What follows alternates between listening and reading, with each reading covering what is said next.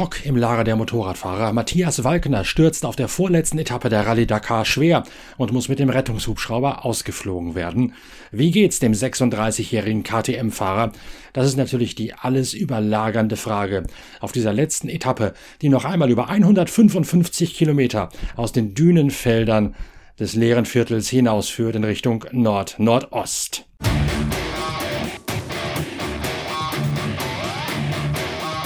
Bei den Motorrädern gibt es erneut einen Führungswechsel. Kevin Benavides gewinnt die heutige Etappe vor Michael Doherty, dem südafrikanischen Privatfahrer, und seinem Bruder Lucio Benavides. Das Ergebnis allerdings kommt erst zustande, nachdem die ganzen Zeiten in aller Ruhe ausgewertet werden können. Denn Kevin Benavides ist der Erste, der an der Unfallstelle von Matthias Walkner vorbeikommt und lange bei ihm bleibt, um erste Hilfe zu leisten, solange bis der Rettungshubschrauber kommt. Danach kümmert sich das ganze KTM-Team inklusive Heinz Kienigartner, der lebenden Legende der Österreicher, nämlich der Konditor, der KTM einstmals in den Marathon-Rallye-Sport hineingebracht hat, mit sehr viel Engagement darum, dass Matthias Wagner nicht gar allzu chaotisch geborgen und weiter versorgt wird. Die Worte, die Schilderung von Matthias Wagner hat aber dennoch jede Menge Drama in sich. Was für ein wahnsinniger, ereignisreicher Tag ähm, brauche ich definitiv nicht mehr in mein Leben einen Tag, den, was ich sicherlich nicht vergessen werde, aber auch nicht mehr erleben will.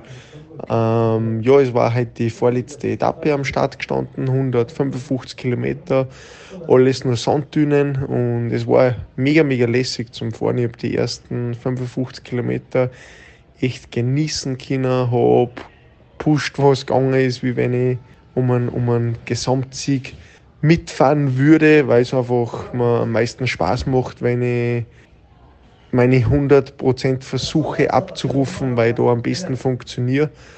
Aber bis einfach so verfuchst sein wollte, bei dieser ganzen Dakar schon habe ich eine kleine Abrisskanten übersehen, gar nicht schlimm. Bin aber relativ stumpf und auch langsam in den Gegenhang eingesprungen. Also es waren ja maximal drei Meter, aber ist jetzt eigentlich nicht so, nicht so tragisch, aber es war relativ ein starker Gegenhang. Und die Tanks sind noch relativ voll, also das ganze Motorrad hat noch relativ viel Gewicht gehabt. Und ich habe halt dann in der Luft mir nicht so viel gedacht, einfach halt einmal in erster Linie fest anhalten. Aber es hat halt dann doch viel mehr durchgeschlagen, das Motorrad, wie ich mir gedacht habe. Und ich bin dann mit dem, mit dem Hintern, weil ich einfach mit den Füßen nicht erstanden habe, Vollgas auf die Sitzbank abgeduscht und habe dann gleich gemerkt, dass ich irgendeinen Schlag, einen gewaltigen Schlag ins Kreuz gekriegt habe und es fühlt sich anders da an wie sonst. Also wie wenn was gebrochen gewesen war, wie wenn in meinem Körper da irgendwas passiert wäre. Ich habe dann im Laufe der nächsten 10, 20 Minuten das Gefühl gehabt, wie wenn hinter im Rücken was Nase runterläuft, ein bisschen kalt, wie wenn was ausrinnen würde, wie wenn was undicht wäre. Und da haben wir dann gedacht, okay, nicht viel bewegen, aufpasst und alles. Es hat dann, es waren alle, alle extrem bemüht, sehr hilfreich, sehr zuvorkommend. Ein riesiges Dankeschön an Kevin, an den Benavides, der ein, zwei Minuten nachher gleich gekommen ist und erste Hilfe geleistet hat, die Situation beruhigt hat, weil es kommen halt da alle möglichen Leute her, jeder redet auf die ein, jeder weiß alles besser und so und so. Da wir, die Hälfte kann nicht so gut Englisch und da war es halt echt super, wenn es dann hast wie ein Kevin, der was das ein bisschen gemanagt hat. Ähm, es hat dann alles gepasst. Ich bin dann in ein in in Lazarett gekommen, wo wir halt dann am Flughafen gewartet haben. Aber es war halt dann echt zart. Ich habe halt acht Stunden, wieder acht Stunden braucht, bis ich dann tatsächlich im Krankenhaus war. Bin von dieser, von dieser Luftliege dreimal umgelagert worden. Einmal auf der Couch, einmal in ein Feldbett. Von der Couch habe ich dann gesagt, ich kann da nicht liegen bleiben, ich muss immer meinen Körper anspannen, weil ich das Gefühl habe, dass ich nach hinten wegfalle. Und die heben die um und jetzt mal tut es da im Rücken extrem weh, du weißt nicht, was da los ist. Also es war wirklich waren wirklich mitunter die schlimmsten Stunden in meinem Leben. Ähm, war dann super, super happy, dass der Heinz der Kine ein riesen Dankeschön das alles irgendwie dann beschleunigt hat, weil um 9.20 Uhr hat es geheißen, in zwei Stunden spätestens fliegen wir weg. dann habe ich um 12 Uhr nochmal nachgefragt, ähm, wann wir jetzt dann fliegen. Oft hat sie gesagt, ja, zwischen 2 und 4 Uhr. Und ja, da bricht halt dann einmal eine Welt zusammen und verzweifelt man. Und ich bin dann ähm, nach Mann geflogen worden. Es ist dann nur einer, glaube ich, mit einer Wirbelverletzung dazugekommen. Dann, wenn der Mann war ausgelohnt in die Ambulanz rein, dann ist einmal alles relativ gut gegangen, habe ich mich relativ wohl und sicher gefühlt. Dann haben wir die in den Rettungs, in das Rettungsauto eingespannt und mit, mit, mit Gurte niedergespannt, aber wirklich extrem auf diese Plastikliege, wo ich gesagt habe, hey, ich, ich, ich spüre schon nichts mehr, weil es mir alles abschnürt. Nein, nein, das ist wichtig, das ist notwendig und sie haben viel schon solche Verletzungen gehabt und das passt. Dann haben wir gedacht, ja, die 20 Minuten bis ins Krankenhaus überlebe ich jetzt auch noch, nach acht Stunden fast, bis ich dann wirklich sieben, acht Minuten vorm Ankommen im Krankenhaus, wo dann unser Teamarzt und der Heider Damm gewartet hätten, auf einmal mein Gefühl im linken Fuß verliere. Und ich habe dann wirklich mein Sprunggelenk und meinen Unterschenkel nicht mehr bewegen können. Und durch den Körper ist irgendein, wie soll ich sagen, ich weiß nicht, ob schon mal wer ein Kontrastmittel gespritzt gekriegt hat oder so kurz vorm Narkose, wo du denkst, so, boah, da ist jetzt irgendwie was komisch. Und so ein Gefühl habe ich entwickelt und auf einmal innerhalb von einer Minute fängt dieses Taubheitsgefühl von unten nach oben zu wandern an. Oft habe ich gesagt, ich spüre meinen Fuß nicht mehr, ich spüre meinen Fuß nicht mehr, habe halt voll Panik gekriegt und ich verliere das Gefühl. Und dann alle Gute gesagt, ich muss sofort auftun und es ist dann zum Glück nach 20, 25 Minuten wieder alles gekommen. Wir haben dann alle Checks gemacht. Ähm, ich dürfte mir wahrscheinlich nichts gebrochen haben oder ziemlich sicher nichts gebrochen haben. Bahnscheimer schauen auch noch gut aus. Man hat ein paar alte kleine Frakturen gesehen. Also mein, mein Wirbelsein hat doch schon bisschen was, glaube ich, mitgemacht, aber sonst im Großen und Ganzen schaut es eigentlich altersentsprechend relativ gut aus bin dann in ein waches Bett gekommen, wo ich jetzt immer nur drin liege und auf einmal gehen die Schmerzen schon langsam echt weg. Die Zeitgutschrift am Ende beschert Kevin Benavides den Tagessieg, auch deswegen, weil sein jüngerer Bruder Luciano Benavides auf der Husqvarna sich nachträglich eine Strafzeit einfängt und deswegen auf Platz 3 zurückgestuft wird. Toby Price stürzt bei Kilometer 130, weil er zu weit rechts in eine Düne hineinfährt und dann diese Düne hinunterpurzelt. Gleichzeitig hat er große Schwierigkeiten, der Gradzahl im Kompass genau zu folgen.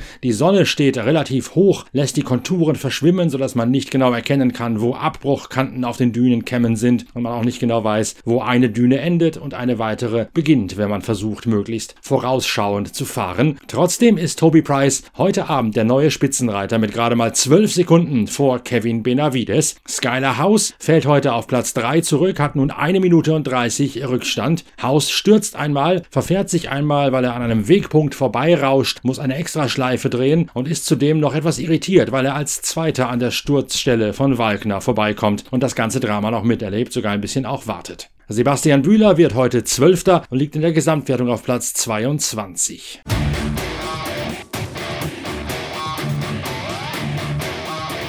Auch bei den Autos gibt es heute einige kleinere Dramen auf der vorletzten Etappe. Die betreffen zwar nicht die absolute Spitze, wohl aber die großen Favoritenschrecks und Publikumslieblinge Century aus Südafrika. Die kennt ihr ja aus der großen Geschichte in unserer Zeitschrift Pitwalk, als Century plötzlich im vergangenen Jahr so sensationell aufgegeigt hat bei der Rallye Dakar. Da habe ich, Norbert Okenga, mir die Mühe gemacht, mal zu recherchieren, wer eigentlich hinter Century steckt. Hab mit Julian Hardy, dem aus Mauritius stammenden Teamchef, in aller Ruhe telefoniert. Dieses Jahr haben sie die Autos umgerüstet ausgerüstet mit Audi-Motoren. Mathieu Serradori und Brian Bragwanov sind damit die schnellsten in der internen Wertung für Hecktriebler, für Buggies. Heute allerdings fällt dieses Schauspiel förmlich in sich zusammen. Serradori notiert auf der Verbindungsetappe aus der Prüfung raus Sand im Ölfilter. Die linke Nockenwellensteuerung funktioniert nicht mehr. Und ob man das abends noch richten kann, das weiß momentan noch kein Mensch. Und Brian Bragwanath stürzt eine vier Meter tiefe Senke hinab, weil er zu weit nach vorne geschaut hat, schon die nächste Düne angepeilt und dort nach dem richtigen Weg gesucht hat. Bei der brutalen Landung setzt es einen Nasenstüber in dieser vier Meter tiefen Senke. Der Kühler ist hin, der Käfig eingedetscht, der Auspuff eingedellt und zu einem Überfluss ist die Batterie auch noch tot auf der Verbindungsetappe, als er am Haken hängt vom Team Abschlepptrack. Letztlich verliert er 18 Stunden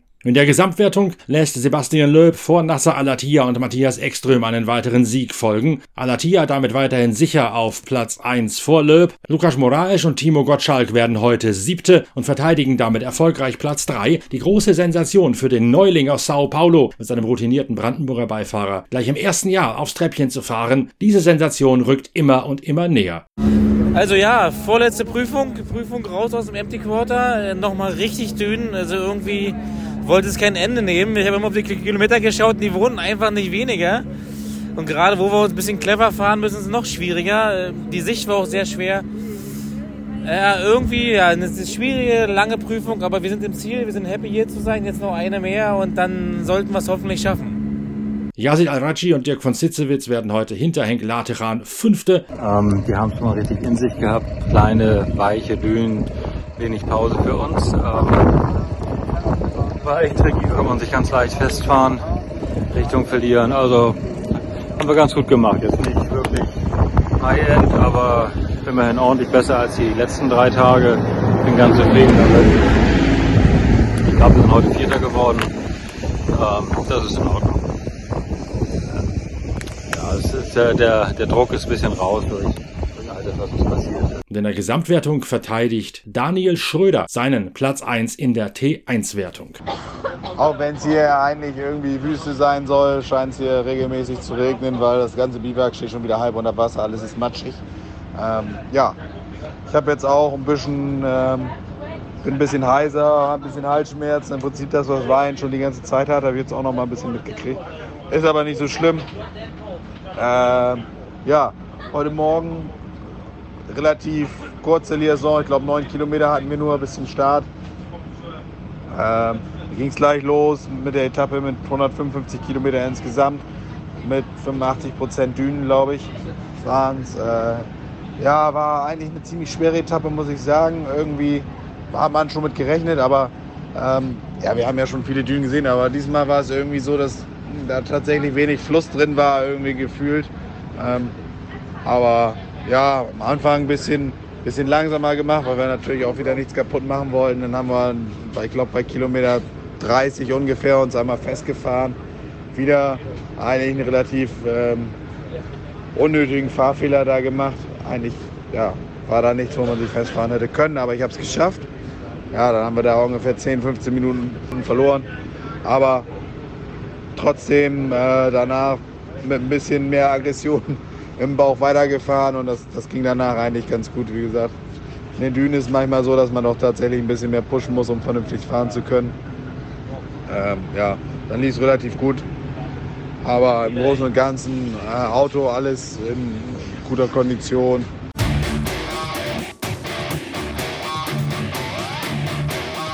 Heftig auch das Geschehen in der Truckwertung, das war ja bis jetzt die spannendste. Heute erwischt es ein weiteres Mal Martin van den Brink, den Verfolger und den bis gestern noch Führenden aus dem Team von Gerard de Roy. Ein Getriebesensor ist hin, Martin van den Brink, der Routinier, kann nur noch 80 km/h fahren, hat keinen Rückwärtsgang mehr und verliert richtig massiv Zeit. Martin van den Brink hat vorher mit seinem Sohn Mitchell, der heute 21. Geburtstag feiert, im Konvoi gefahren. Mitchell fällt allerdings plötzlich auf, dass der Vater, dem er Geleitschutz geben soll, nicht mehr auszuspähen ist, dreht eine große Schleife, versucht noch zu helfen, als Martin van den Brink reparieren versucht, aber auch er kann nicht helfen, sodass Martin van den Brink schließlich nach erfolgloser Reparatur mit dem weitwunden Iveco aus der Prüfung raushumpeln muss. Martin Matzig gewinnt danach vor Janus van Kasteren. Van Kasteren, der Fahrer aus Feldhofen, hat sich einmal festgefahren und nur mit den Hydraulikhebern wieder freigekommen. Deswegen hat er den Sieg an Martin Matzig aus der Tschechischen Republik verloren, nach zwei Zwischenbestzeiten. Van Kasteren, jetzt allerdings sicherer Führer in der führende Van Kasteren Rennen jetzt allerdings sicherer Führender in der Gesamtwertung vor Marzig und Martin van den Brink.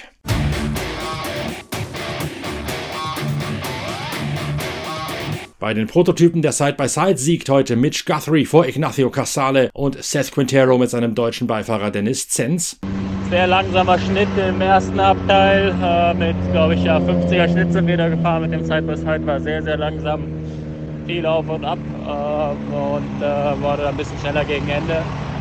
Wir sind, glaube ich, auf P3 heute bei den T3-Prototypen.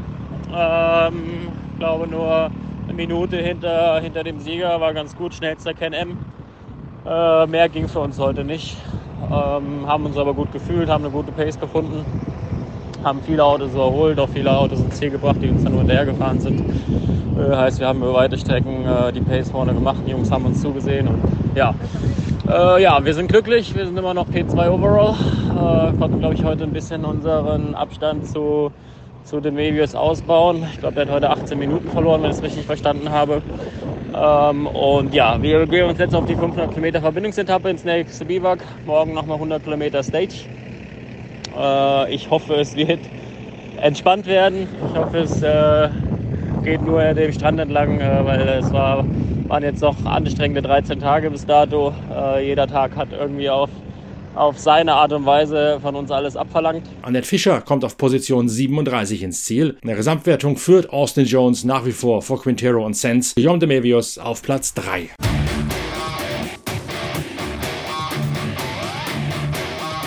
Da war noch mal mehr los und mehr geboten, als das zu erwarten stand an diesem vorletzten Tag raus aus dem leeren Viertel. Die 155 Dünenkilometer haben es fahrerisch noch mal so richtig in sich gehabt und auch die Navigation war schwieriger als am Vortage. Morgen gibt's dann eine Prüfung in Richtung Norden, Richtung Dammam, komplett ohne Dünen, Schotterwege und Geröll wartet auf die Fahrer. Es sind noch mal mehr als 130 Kilometer, also der Fisch ist noch längst nicht geputzt am Persischen Golf. Es wird sich lohnen, morgen Abend wieder reinzuhören in die neue Episode von Pitcast, dem Podcast eurer Lieblingszeitschrift. Zeitschrift Pitwalk. Bis dahin schön, dass ihr dabei gewesen seid heute Abend. Bis bald, euer Norbert Okenga.